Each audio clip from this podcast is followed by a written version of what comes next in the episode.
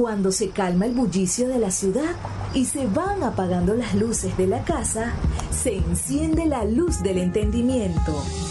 Desde este momento comienza Puerto de Libros, Librería Radiofónica, programa que contiene todos sus elementos tipo A. Puede ser escuchado por niños, niñas y adolescentes sin la supervisión de padres, madres o representantes. Comienza Puerto de Libros, Librería Radiofónica.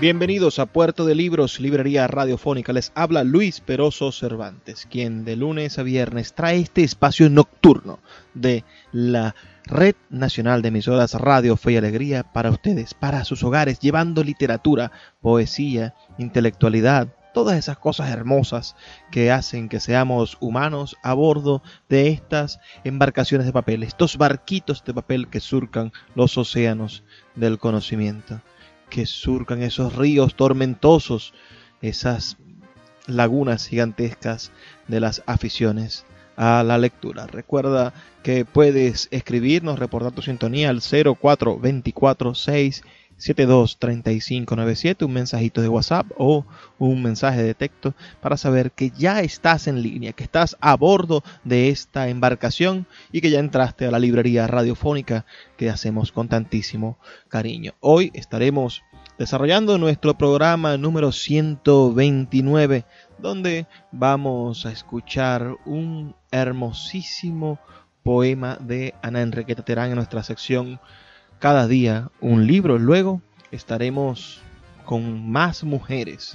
Escucharemos en nuestra sección la voz del autor, una intervención en un tectal de la cantante colombiana Andrea Echeverry. Y finalmente tendremos con nosotros a uno de los escritores más importantes de nuestra literatura en una entrevista que nos enorgullece mucho realizar estaremos nada más y nada menos que con el gran Jaime Ballestas, con el gran Otrova Gomas. Todo esto en esta noche literaria de radio, fe y alegría. Esta radio que tiene ese corazón rojo gigantesco y esos brazos que estrechan el corazón para ustedes. Esta radio con todas las voces.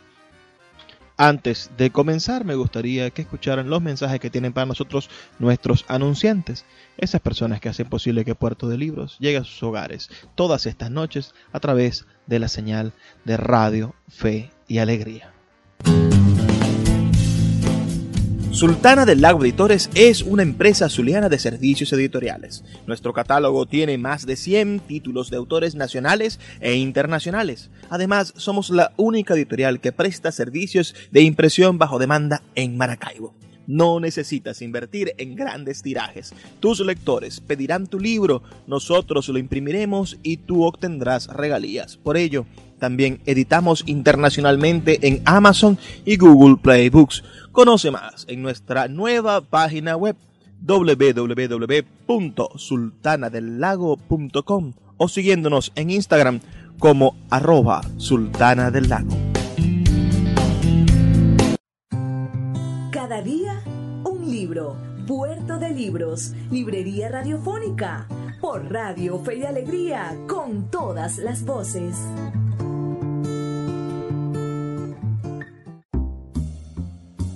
En nuestra sección de hoy de Cada día un libro estaremos leyendo un poema de la poeta venezolana Ana Enriqueta Terán, de su libro Autobiografía en tercetos trabados con apoyos y descansos en Don Luis de Góngora, que es una de sus obras más geniales. Genial, en todo caso, fue ella que fue capaz de hacer con la rima lo que quiso, con los sonetos lo que quiso y con el verso libre, milagros, jardines, cosas verdaderamente hermosas. Esta fue una de nuestras más grandes escritoras, no solamente por su obra poética, sino por su labor a favor del pensamiento de liberación femenina. Ana Enriqueta Terán nació en Valera el 4 de mayo de 1918, hace 102 años, y falleció hace apenas tres años en Valencia el 18 de diciembre. Murió de 99 años la gran poeta Ana Enriqueta Terán. Bueno, sin más, um, sin más retrasos, vamos a leer el poema Venezuela de esta, su autobiografía en tercetos, trabados con apoyos y descansos en Don Luis de Góngora. Venezuela. Comenzando de a poco te dibujo con materiales arduos, pues presiento plana, azul, secreto desdibujo de alma en vilo, que oprime lo sediento. Tiene la piedra sombra que se arrima cuando la sombra busca el pensamiento de lúcida abundancia, con estima de indefensa mujer que sólo intuye patria.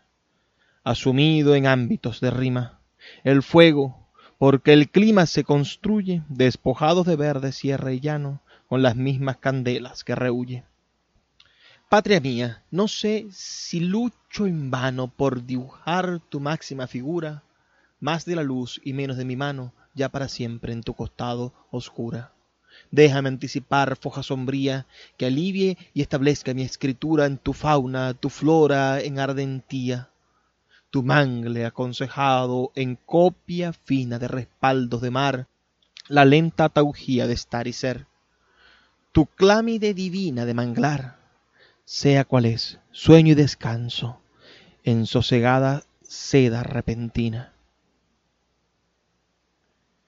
Si no, temprana huerta, si, remanso, escoge fondo, para que refleje distancias de penacho.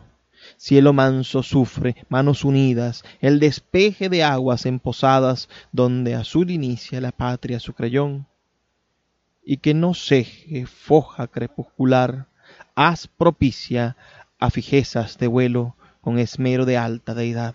Oh, singular primicia del oscuro tatuado, donde quiero cintas dejar de luz, recia amalgama de verbo y tiempo en párrafo costero, porque así, boca a boca, te reclama costa, monte o llanura, quien te aflige y anda despacio en desolada trama de nación, que con sus ámbitos exige para aliviar sus gentes la osadía de ver abismos donde el tiempo rige y sucede el engaño a la agonía de patria deslucida, traicionada por los alegres, hartos todavía de cuantos da tesoros, la arrastrada pulpa latente cuenco, laberinto, de tierra en osco signo dibujada.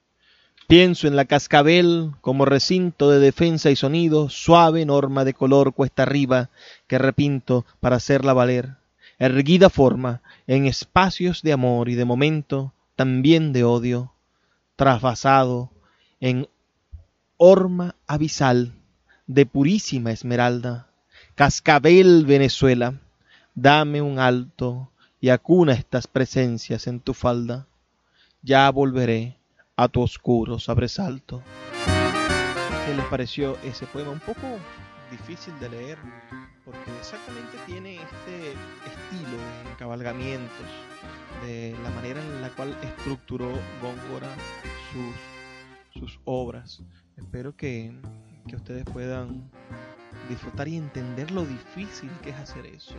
Ana Enriqueta Terán, como les comentaba hace un rato, nació un 4 de mayo de 1918 y falleció en Valencia un 18 de diciembre del 2017. Fue diplomática, poeta también, como saben, poeta sobre todo. Sus principales influencias fueron los clásicos españoles, como Góngora y Garcilaso de la Vega, y más tarde la poesía francesa de Rimbaud y Baudelaire. Perteneció a la generación del 18 su formación intelectual comenzó con su madre Rosa Madrid Terán, quien la puso en contacto con poetas clásicos. Se inició con versos de estricta métrica, luego pasó a la poesía libre. Su obra trasciende lo meramente métrico y se constituye en una voz propia seducida por elementos que bordean la nostalgia, el amor, la sensualidad y el paisajismo andino realizó carrera diplomática en Uruguay y en Argentina. Esta fue su, autobiografía, es un, libro maravilloso. Creo yo que todavía se pueden conseguir ejemplares en alguna librería de viejos publicados. este ejemplar que tengo yo por el Ministerio de la Cultura en el año 2007. Espero que ustedes puedan bueno, disfrutar también de, su poética. Su obra está compuesta por los libros Al Norte de la Sangre de 1946, Presencia Terrena de 1949, Verdor Secreto de 1949 también, Del Bosque a Bosque de 1970, El Brillo de los Oficios del 75, libro de Jajó, eh, donde recoge poemas entre 1980 y 1987, música con pie de salmo de 1985, Casa de Hablas de 1991, Albatros de 1992, la antología poética que publicó Montavila de Editores en su colección de autores básicos con más de 35.000 ejemplares, Don, publicada en el 2005, y su último libro fue Construcciones sobre basamentos de niebla, también publicado por Montela Editores en el 2006. En el 2014, Loteca Ayacucho publicó su poesía completa, toda su obra, en el tomo gigantesco titulado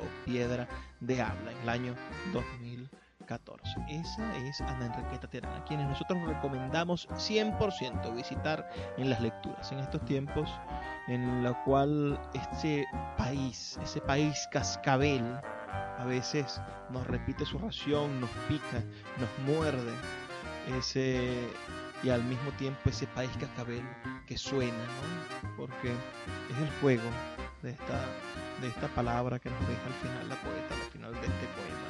¿Será un país cascabel una serpiente? ¿Será un país cascabel, un hermoso cascabel que, que suena y que nos hace recordar cosas maravillosas y definitorias de nuestra infancia? Si ustedes tienen alguna opinión al respecto, pueden escribirnos al 0424-672-3597, 0424-672-3597 o a nuestras redes sociales arroba librería radio en Twitter y en Instagram. También les agradezco muchísimo que estén allí con nosotros escuchándonos. Es importante que sepamos que estamos en onda, que estamos en la misma línea, que en este momento estamos conectados en favor de la poesía. Vamos a hacer una breve pausa de dos minutos y ya volvemos con más de Puerto de Libros, Librería Radiofónica. Puerto de Libros, Librería Radiofónica, tu canal diario para encontrar nuevos libros. Con el poeta Luis Peroso Cervantes. Síguenos en arroba Librería Radio.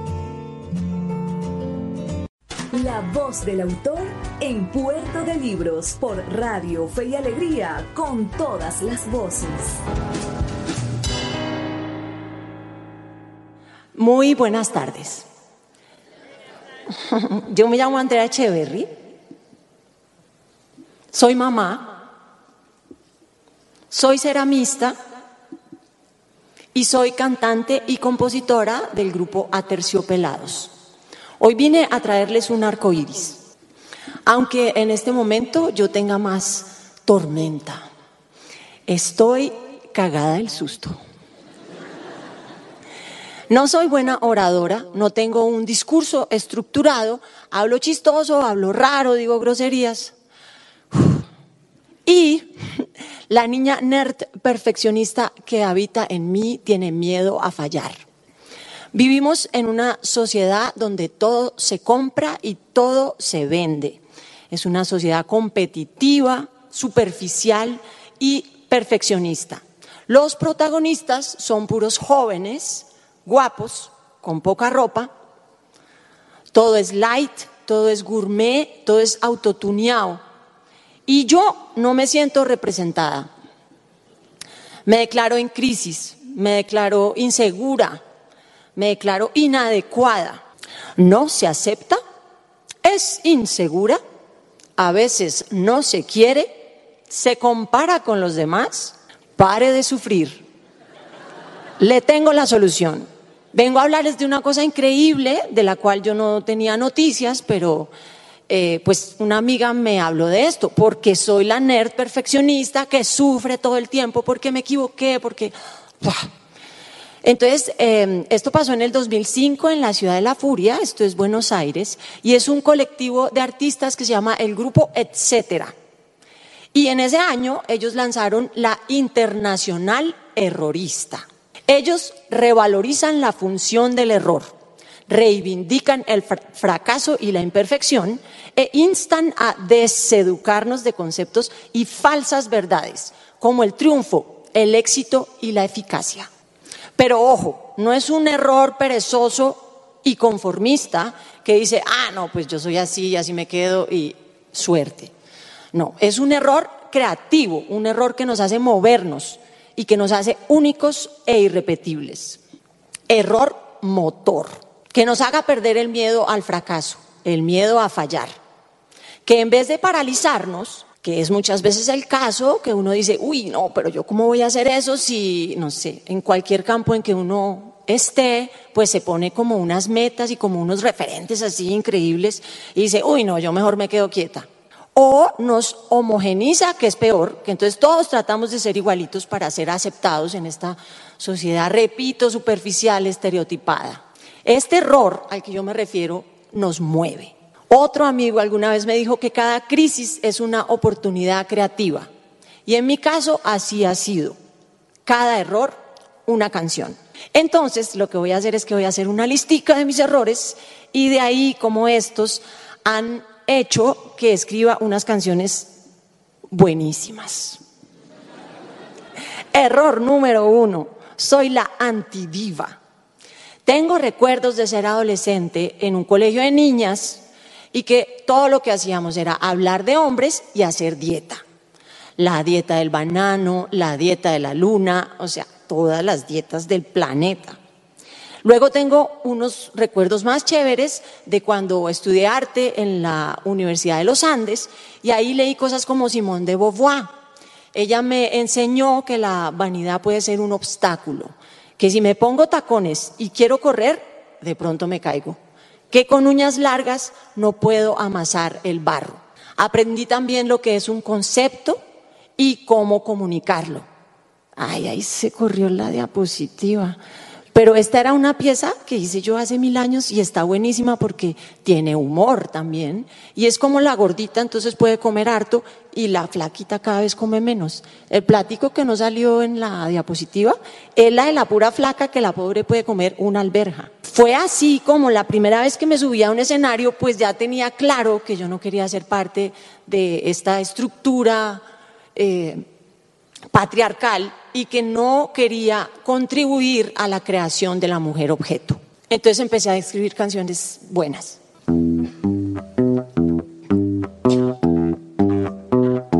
No es un mandamiento ser la diva del momento. ¿Para qué trabajar por un cuerpo escultural? ¿Acaso deseas sentir en ti todos los ojos y desencadenar silbidos al pasar? Mira la esencia, no las apariencias. Eso es como que chiste, ¿sí o qué? Porque todo es apariencia y nada es esencia. Pero yo me empeño y yo cierro los ojos y en este cuerpo imperfecto soy feliz y agradezco todas las cosas que puedo hacer con Él. Puedo pasear, puedo bailar, puedo estar aquí ante ustedes. Y entonces yo me, me, pregunto, ¿para qué me sirve mi cuerpo? Para menearme como hembra en calor, vender discos o cualquier cosa en ropa interior. ¿Para qué me sirve mi cuerpo? Con el cerebro inventar, la mano escribir, la boca cantar y una mirada más profunda en ti penetrar. Con el corazón sentir, los brazos abrazar, los oídos escuchar y con los pies pegadita contigo bailar. Esa era cuerpo. Y en la anterior decía que estas cosas que yo digo son subversivas y transformadoras. Y a lo bien que yo pienso que eso es éxito, porque es parte de la cosa, ¿no? ¿Qué es éxito? ¿Es tener limosina o es ser independiente y tratar de cambiar las cosas que uno piensa que están mal? Y aunque la sociedad también tiene jodidos a los hombres, las mujeres estamos peor. Así que yo insto a que nos enamoremos de nosotras mismas.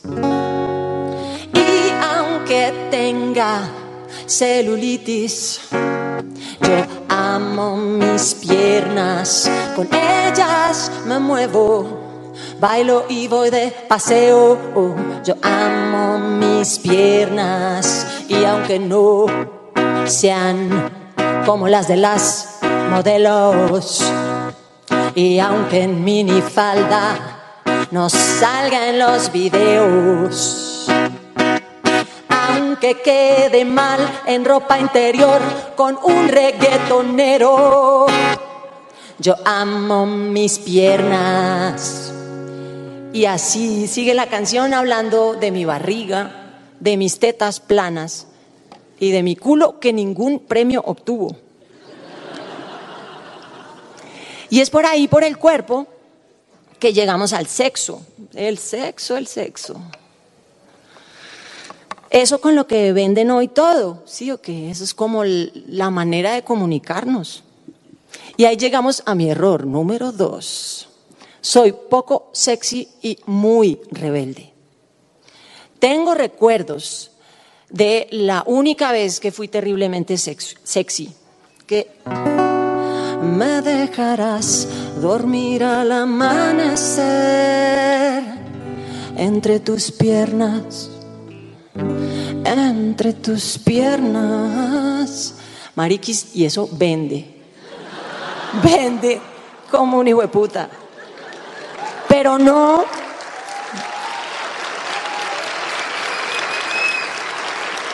Yo rebelde total. Yo no estoy tratando de seducir a nadie todo lo contrario, estoy haciendo una raya, estoy tratando de crear un espacio femenino de respeto, de independencia, un espacio antimachista. Entonces canto cosas como...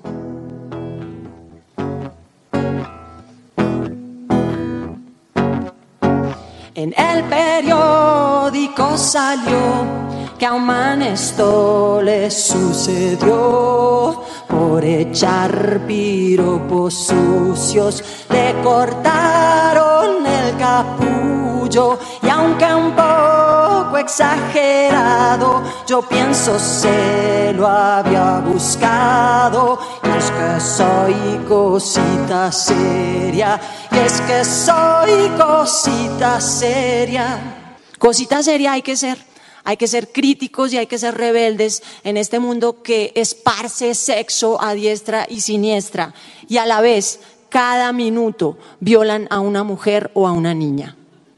Así que yo más bien canto. No se me acerque mi don, conozco su calaña, ya me han metido ese gol, mantenga su distancia, parece hambriento el Señor yo no quiero tener nada que ver con usted.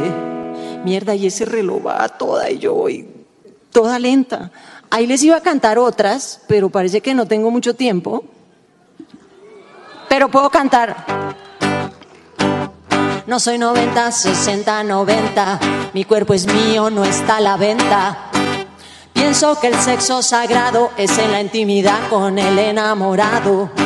Y opino que a las mujeres respeto es lo que se nos debe. Respeto es lo que se nos debe. Respeto es lo que se nos debe. ¿Me puedo pasar un poquito? Sí, creo que sí, ok. Entonces aquí va la historia de las grietas. Resulta que yo soy ceramista, ya les conté, eh, el barro cuando lo trabajas tiene que pasar por el fuego, por altas temperaturas, para que se vuelva duro y se pueda usar. Eh, muchas veces en este proceso la pieza sufre defectos y le salen grietas o burbujas. Eso son lo que generalmente puede ocurrir. En Occidente esas piezas son desechadas son consideradas como de segunda, son puestas en la mesa de promoción. Y en Japón, en cambio, esas grietas son muy bien vistas. De hecho, hay una técnica donde se pinta de dorado, o sea, se le echa oro a las grietas y esa pieza pues se hace mucho más valiosa. Ahí rebeldía otra vez. Así que como dicen los erroristas, yo clamo por la belleza de equivocarse, por la reivindicación de la imperfección como único camino para la liberación del ser humano. Usemos nuestros errores como motores creativos, pintemos las grietas de dorado, perdamos el miedo a fallar y esgrimamos nuestra imperfección con un arco iris en la cabeza. Muchas gracias. El poeta Luis Peroso Cervantes le acompaña en Puerto de Libros, Librería Radiofónica, por Radio Fe y Alegría, con todas las voces.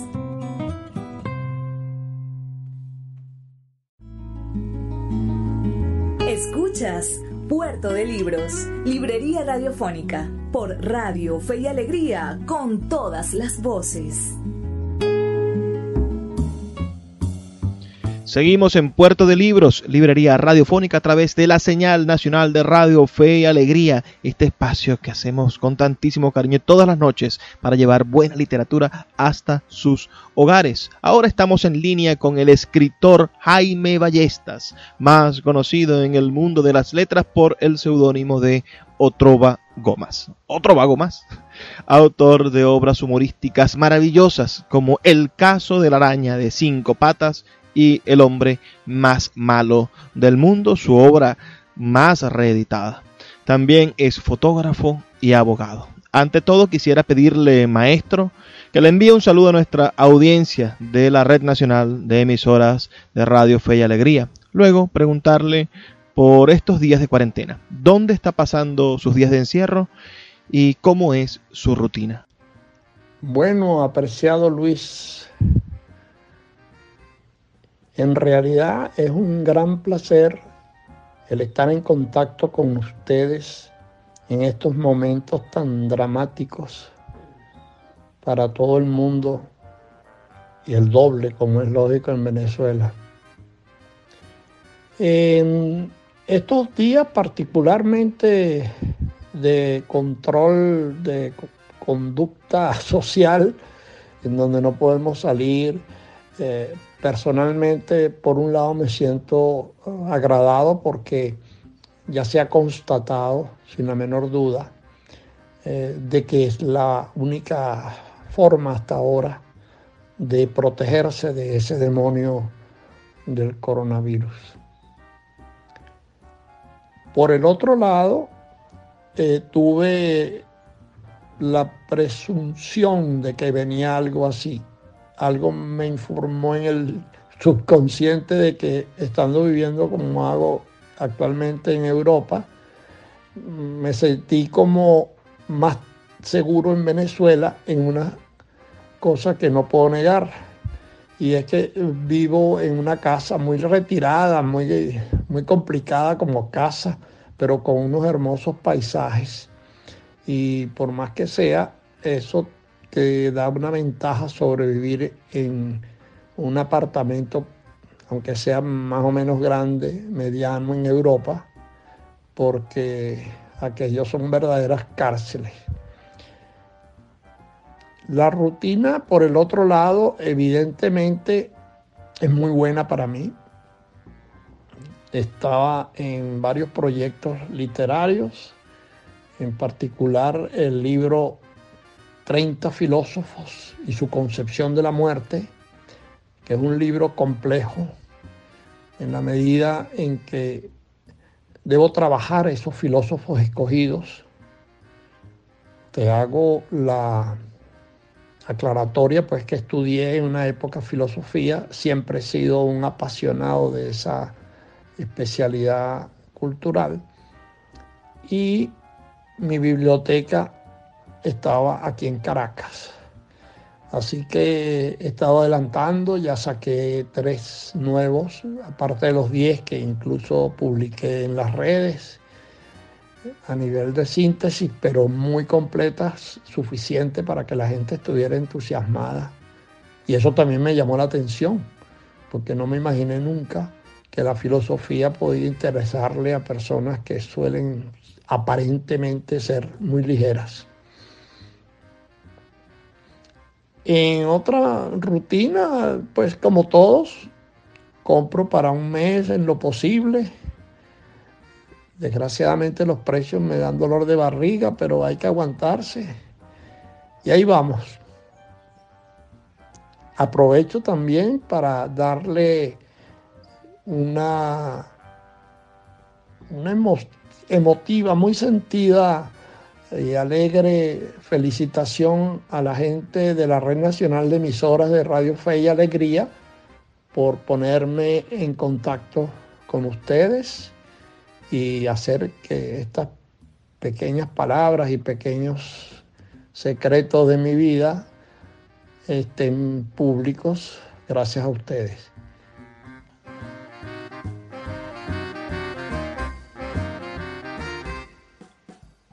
Usted sin duda es un escritor misterioso. Lo primero es el uso del seudónimo. ¿Por qué llamarse Otrova Gomas? Luego lo veremos en ediciones más variadas. Casi todas las editoriales importantes que han pasado por el país tienen un título suyo. Aunque ciertamente su obra es mucho más extensa y tiene bastante de historia, filosofía y fotografía, nos gustaría saber por su vena humorística. ¿De dónde nace esa vena humorística de Otrova Gomas? El seudónimo Otrova Gomas nace en el Liceo Aplicación. Teníamos un periódico mural, el cual eh, fue el inicio de mi parte y de otros eh, compañeros de la época para escribir cosas humorísticas y más o menos entretenidas. Luego pasaron los años y hacia los años 60 empecé a regresar al seudónimo que habíamos abandonado y con él mantuve un periódico humorístico en la universidad, en la escuela de, Derecho, que usaba ese seudónimo Trova Goma. Más adelante, pues salieron los primeros libros. Eh, preferí el seudónimo porque eh, como abogado creía que no era muy recomendable que se supiese que yo, se supone, era abogado serio estuviese escribiendo cosas humorísticas. Pero después descubrí que al contrario todo el mundo quería conocer a ese escritor porque habíamos sacado el primer libro. Y cuando digo habíamos porque yo estaba siempre muy vinculado a las editoriales y me habían propuesto sacarlo varias personas, pero al final terminé publicándolo yo solo por cuestión de impaciencia. Y fue un éxito absoluto hasta el punto que el hombre más malo del mundo ya va para las 25, 26 ediciones, todas eh, muy exitosas en el sentido de las ventas. Posteriormente, bueno, vinieron los otros libros, hasta ahora llevo 19 libros y he preferido conservar el seudónimo porque Casi todos esos libros de verdad fueron muy acogidos por el público lector y presumo que seguiré con él. Probable que el de filosofía relacionado a la muerte sea con mi propio nombre, original, Jaime Ballestas, pero todavía no se tomó la decisión, falta algún tiempo para que sea concluido. La vena humorística eh, es una falla genética, presumo, como casi todos los humoristas. Tenemos esa condición particular como la tienen también los músicos, los poetas. Eso es algo que se nace y yo creo que era muy fácil. Cuando mi madre era muy divertida, mi padre también, eh, la risa siempre estuvo presente entre nosotros. Más adelante pues escribí cosas eh, que no tenían tanto humor, me fui desviando del humor político, del humor sencillo, hice historias más filosóficas, pero con el tono satírico que casi todos mis libros muestran de forma muy clara. Eh, también el libro de fotografía, que he sacado tres, uno de carnavales, uno que me gusta mucho, es mi pasión de recuerdos agradables, el mundo sin sombras, que son fotografías submarinas un deporte que practiqué cerca de 50 años y recorriendo verdaderamente todos los mares interesantes y ese libro recoge las fotografías. Finalmente hay uno que es importante para mí también, se llama Retrato porque capta todos los venezolanos importantes en nivel literario, en nivel de la televisión, en nivel comercial, eh, destacados realmente en la Venezuela de los años 70, 80. Desgraciadamente, pues son libros agotados, casi todos los de fotografía. Ojalá que hubiera unos cambios en Venezuela porque siempre me los están pidiendo y sé que cualquier editorial podría estar interesada en ellos. Sin duda, Jaime Ballestas, y en el mismo sentido, otro Bagomas, ha sido testigo de un país que ya no existe por lo menos no enteramente. Muchas de las situaciones absurdas que vivimos pudieron ser parte de sus libros de sátiras políticas de los años 80 y 90. Hoy en día usa sus redes sociales para retar con ironía e inteligencia humorística al poder imperante en el país. ¿Cuál debe ser la conducta de un escritor en estos tiempos tan difíciles? ¿Cree usted que los escritores deban mantenerse firmes con un compromiso social? ¿qué diría usted a sus amigos de otra hora que ahora están apoyando al gobierno? Sin la menor duda, la posición de un escritor, cualquiera que sea su tendencia, su orientación, incluso política, debe ser luchar por la verdad, por la justicia, por la racionalidad de la vida social. De allí que sea necesario estar presente en todas las vías, en todos los medios en que sea posible. Lo he hecho durante toda mi existencia juvenil, adulta y ya en los años finales de la vida. Y creo que también deben hacerlo las personas conscientes de la importancia de estos valores. Por el otro lado, es cierto que tengo amigos, muy buenos amigos de prácticamente toda una vida y casi los diría familiares de tanta relación íntima y amistosa, que en este momento en Venezuela apoyan al régimen. Mi actitud es la que puede tener cualquier persona con sus familias. Algunos se disgustan y no les hablan. Yo personalmente trato de no tocar los temas que son críticos y en realidad la mayoría de los que quedan estamos un poco distanciados por distintas razones, no precisamente las políticas, sino yo vivo en un sitio donde hay poca conexión en relación a Venezuela. Cuando me los encuentro y si tengo que ayudarlos, lo haría con un profundo sentimiento de amistad que nunca murió. Allá ellos y sus posiciones políticas. Ese es un asunto de su conciencia. Vamos a hacer una brevísima pausa, maestro, para identificar la emisora. Ya volvemos con más de esta entrevista y de Puerto de Libros, Librería Radiofónica. Síguenos en arroba Librería Radio. Escuchas Puerto de Libros, Librería Radiofónica, por Radio Fe y Alegría, con todas las voces.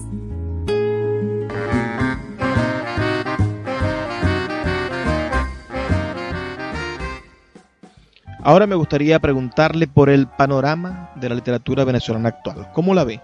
¿Recomendaría leer algunos autores? ¿Hacia dónde cree usted que van los pasos de nuestra narrativa? Te confieso que no estoy muy al día en la literatura venezolana actual. La razón es muy simple. Estoy viviendo desde hace casi 14 años en el extranjero y uno no tiene las conexiones necesarias para estar al día en lo nuevo. Eh, por desgracia, y eso es algo que sabemos todos, eh, toda la vida cultural venezolana ha, sido decapitada en buena parte. Eh, no sé, creo que no existe en este momento alguna editorial que pueda estar interesada en un libro. Con estas hiperinflaciones es imposible la distribución y ganar tanto él como el autor. De, los, de la última generación hay varias personas valiosas, entre ellos podría hablarte de Mario Morenza, hay varios, pero casi me excuso de esa pregunta por las razones que te daba al comienzo.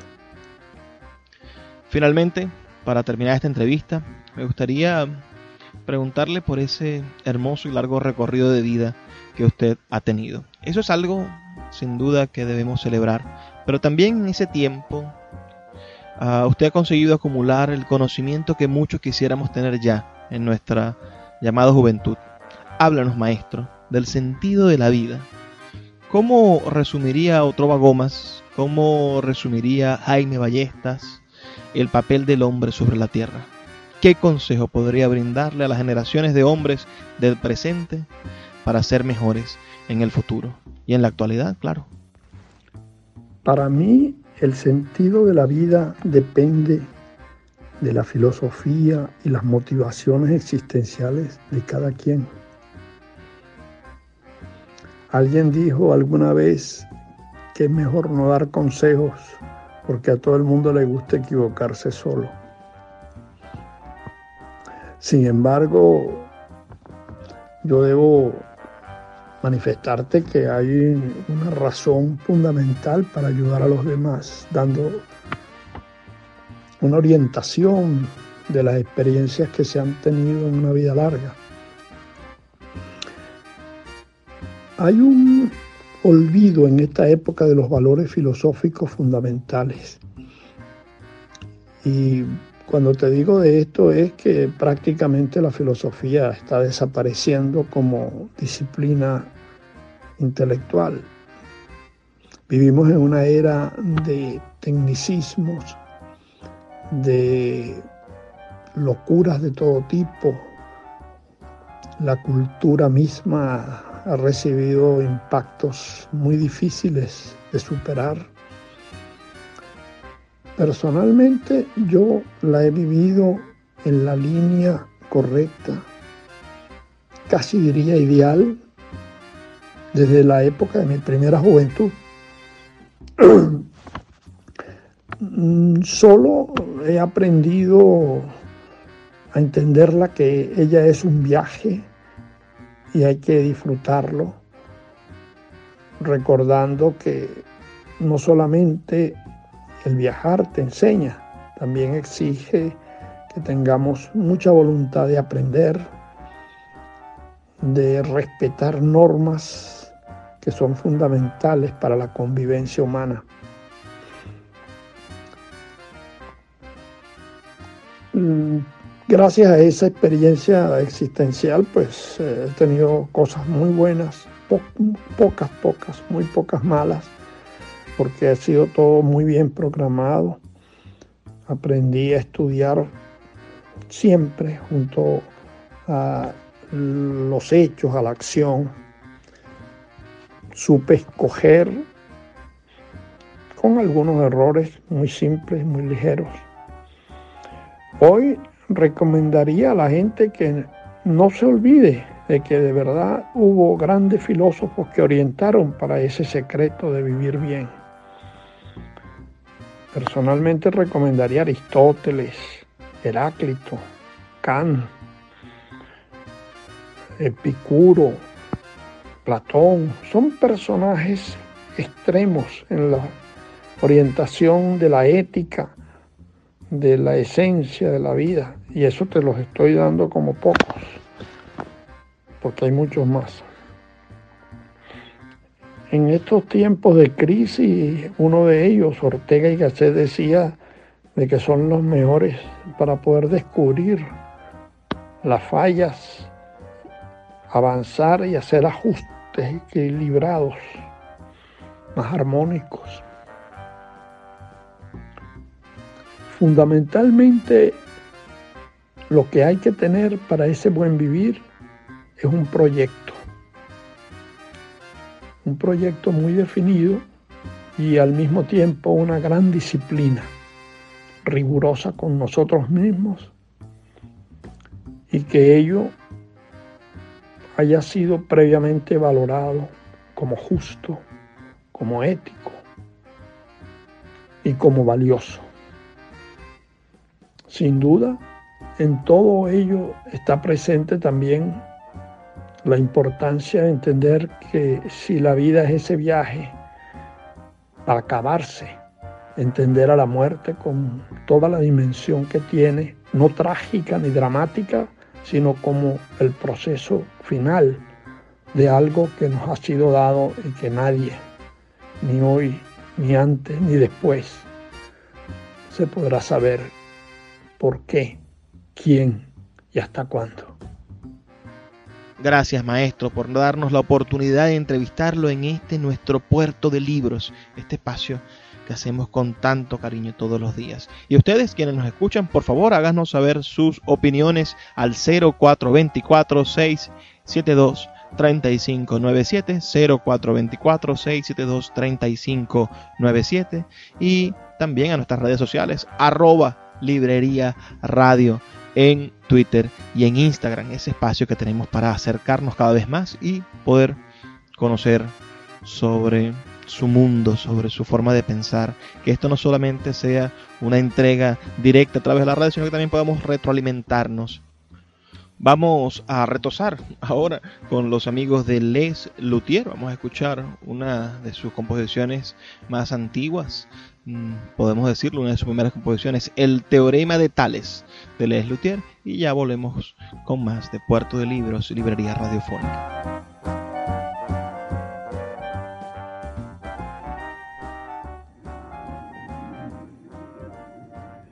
Johann Sebastian Mastropiero dedicó su divertimento matemático teorema de Tales.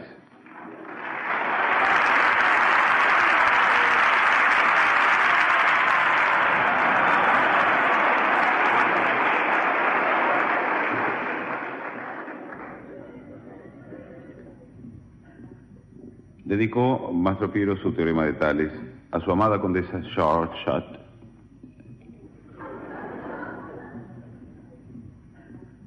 en una carta en la que le dice, querida condesa, nuestro amor se rige por el teorema de Tales. En efecto, cuando estamos horizontales y paralelos, las transversales de la pasión nos atraviesan y nuestros segmentos correspondientes resultan maravillosamente proporcionales. Son los tiempos de esta obra. Enunciazione in tempo di menuetto, Hipótesis agitata. Tesis, demostrazione, ma non troppo. I finale presto con tutti.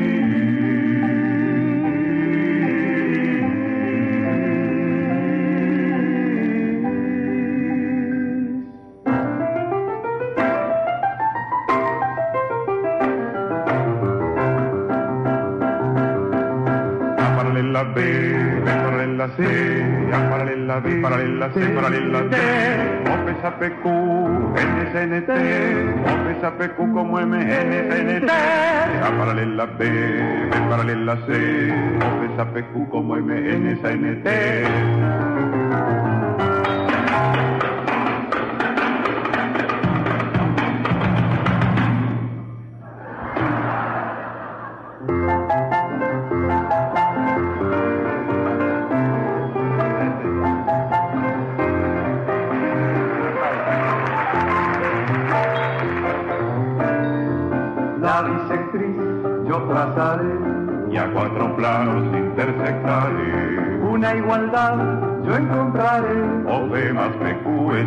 ST.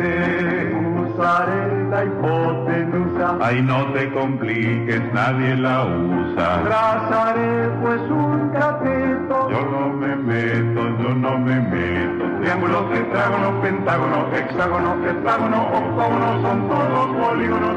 Seno, coseno, tangente y secante. Y largo, secante y largo, tangente. Sale, sale de mi leto. sale, sale de mi dedo, Sale, sale de mi leto.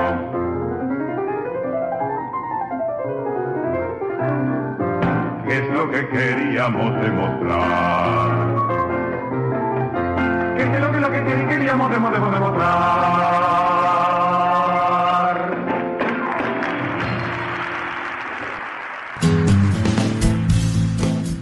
Sultana del Lago Editores es una empresa zuliana de servicios editoriales. Nuestro catálogo tiene más de 100 títulos de autores nacionales e internacionales. Además, somos la única editorial que presta servicios de impresión bajo demanda en Maracaibo.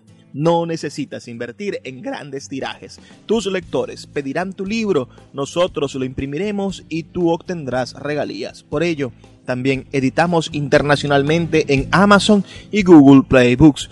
Conoce más en nuestra nueva página web www.sultanadelago.com o siguiéndonos en Instagram como arroba sultana del lago.